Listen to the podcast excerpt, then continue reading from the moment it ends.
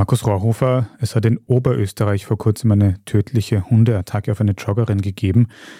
Kannst du kurz zusammenfassen, wie ist in Oberösterreich die rechtliche Lage für die Haltung von solchen Hunden, die besonders gefährlich sein können? Naja, das ist, man es österreichweit betrachtet, sind diese Hundegesetze Landesgesetze. Das heißt, das ist von Bundesland zu Bundesland sehr, sehr verschieden. Und das ist jetzt durch den aktuellen Fall in Oberösterreich die große Diskussion, weil es eigentlich in Oberösterreich verhältnismäßig lasch ist. Es hat vor zwei Jahren eine Novellierung des Hundehaltergesetzes gegeben. Im Zuge dessen eine große Diskussion unter Experten, ob man solche Listen auch in das oberösterreichische Hundegesetz mit aufnehmen sollte. Man hat es dann bewusst nicht gemacht. Und naja, das ist eben die Frage, ob man jetzt, jetzt im Nachhinein draufkommt, vielleicht wäre es gut gewesen. Letztlich gibt es drei Bundesländer, also Wien, Niederösterreich und Vorarlberg, die solche Hundelisten führen im Hundehaltegesetz, wobei das immer ein bisschen variiert von den Hunderassen. Es sind gewisse Hunde, wie die Bullterrier, die auf allen Listen aufscheinen, gewisse sind nur in Wien oder Vorarlberg nicht. Und von diesen drei Bundesländern mit den Hundehaltegesetzen und mit den Listen ist, glaube ich, Wien das, wo es am strengsten gehandhabt wird. Also wirklich mit einem Hundeführerschein, der in regelmäßigen Abständen erneuert werden muss, einer Leinen- und Beißkorbpflicht auf allen öffentlichen Plätzen plus ein Alkohollimit beim Halter von, glaube ich, 0,5 Prozent. Warum hat man sich dazu entschieden, in Oberösterreich laschere Regeln einzuführen? Kann man das irgendwie nachvollziehen? Naja, lasch ist jetzt einmal meine Interpretation, weil ich durchaus ein Verfechter von strengeren Regeln bin. Im Hundehaltergesetz habe ich eine Leinenpflicht drinnen an bestimmten Plätzen im Wald. Da ist es halt so geregelt. Da sagt man, okay, ah, es gibt eine gewisse Beißkorbpflicht. Aber es ist nicht explizit sind nicht diese Hunderassen angeführt, weil eben die Expertendiskussion in diese Richtung geht. Naja, diese Listen bringen nichts. Jetzt überspitzt formuliert, es kann dir ein Bernhardiner genauso den Arm abbeißen, wird aber keiner auf die Idee kommen, das ist ein klassischer Kampf und das ist ein Listenhund.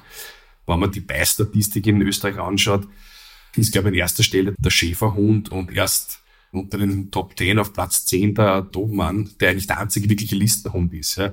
Das heißt, das ist ja die Frage, wie aussagekräftig sind diese Listen, weil die Statistik immer was anderes sagt. Und das ist eben die große Expertendiskussion.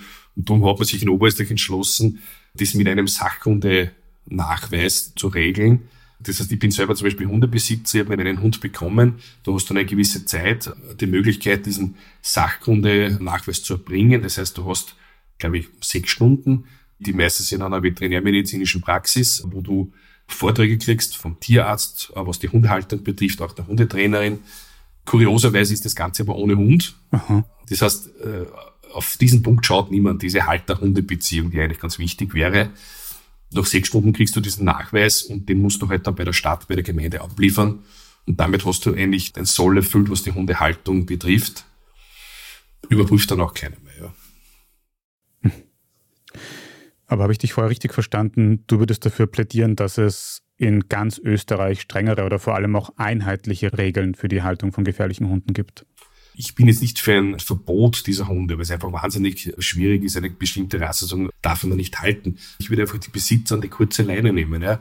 Wenn du heute Jäger bist, musst du eine riesige Prüfung machen, die wirklich eine kleine Matur quasi ist, wo es viel zum Lernen, zum Überprüfen gibt. Regelmäßige Überprüfungen, ob du diese Standards noch einhältst. Warum nicht auch bei diesen Hunden? Ja?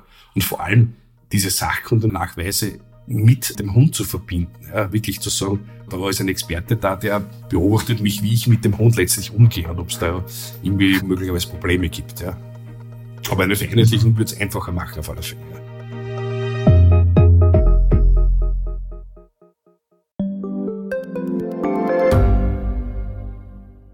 Gibt es außerirdisches Leben? Haben Tiere ein Bewusstsein? Können wir durch die Zeit reisen? Es gibt so viele große Fragen, die uns Menschen seit Jahrtausenden beschäftigen. Aber erst jetzt kann die Wissenschaft Antworten darauf liefern. Oder neue Rätsel entdecken.